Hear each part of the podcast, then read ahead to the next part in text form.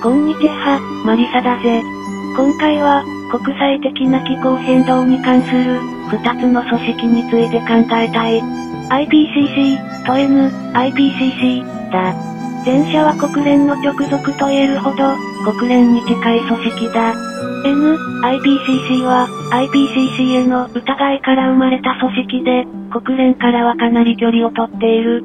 両者に共通する前提として、気候は常に変動していて、過去も未来も変動するだろう。それに反対する人はあまりいないと思う。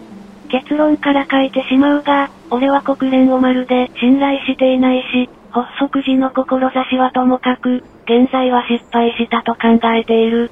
したがって、国連の子会社のような IPCC を基本的には信頼していない。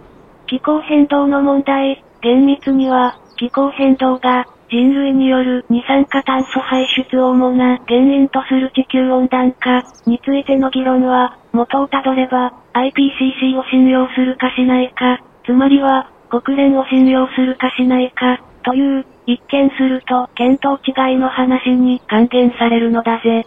もちろん、科学的なアプローチは一つの方法だが、俺は科学者ではないし、実はあまり温暖化、寒冷化にもこだわりはない。個人的にはわずかに寒冷化に向かっていると考えているが、そうでなくても気にならない。反対する人を襲撃する悪テイストでもない。気になるのは、国連という組織のあり方だ。俺は、国連は、非人間的で、官僚的、搾取的な組織だと見ているぜ。理由を3つ挙げてみたい。俺がこのビットシュートに来て間もない頃、スウェーデンの環境保護のアクティビストである、16歳の、グレタ・ソンバーク、への疑いを喋った。彼女を気候変動のマスコット的に扱うのが国連だ。16歳なのに、妙に違和感のある髪型や服のセンスだ。それについては、スウェーデンやイギリスの YouTuber からもかなりの違和感がある、と語る人が多い。また、本人らが明白に主張するように、精神的な疾患もあるらしい。強調するが、メンタルのこと自体は問題ではない。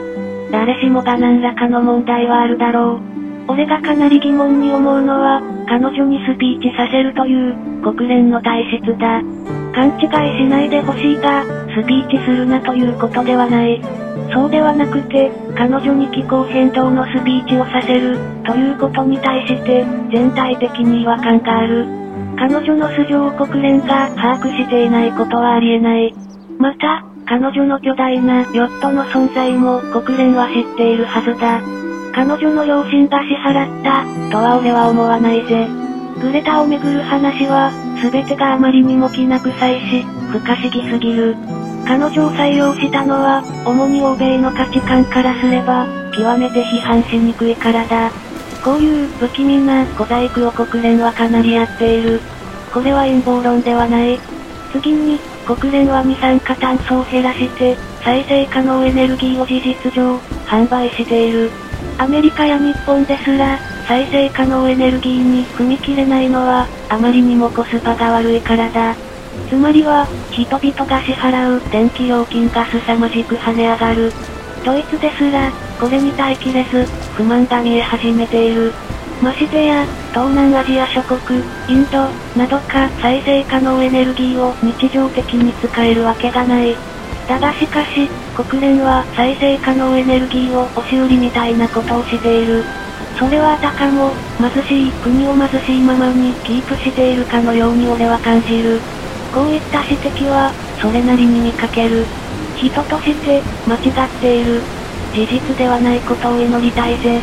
俺は、こうした国連が IPCC に深く入り込んでいることが不気味に思う。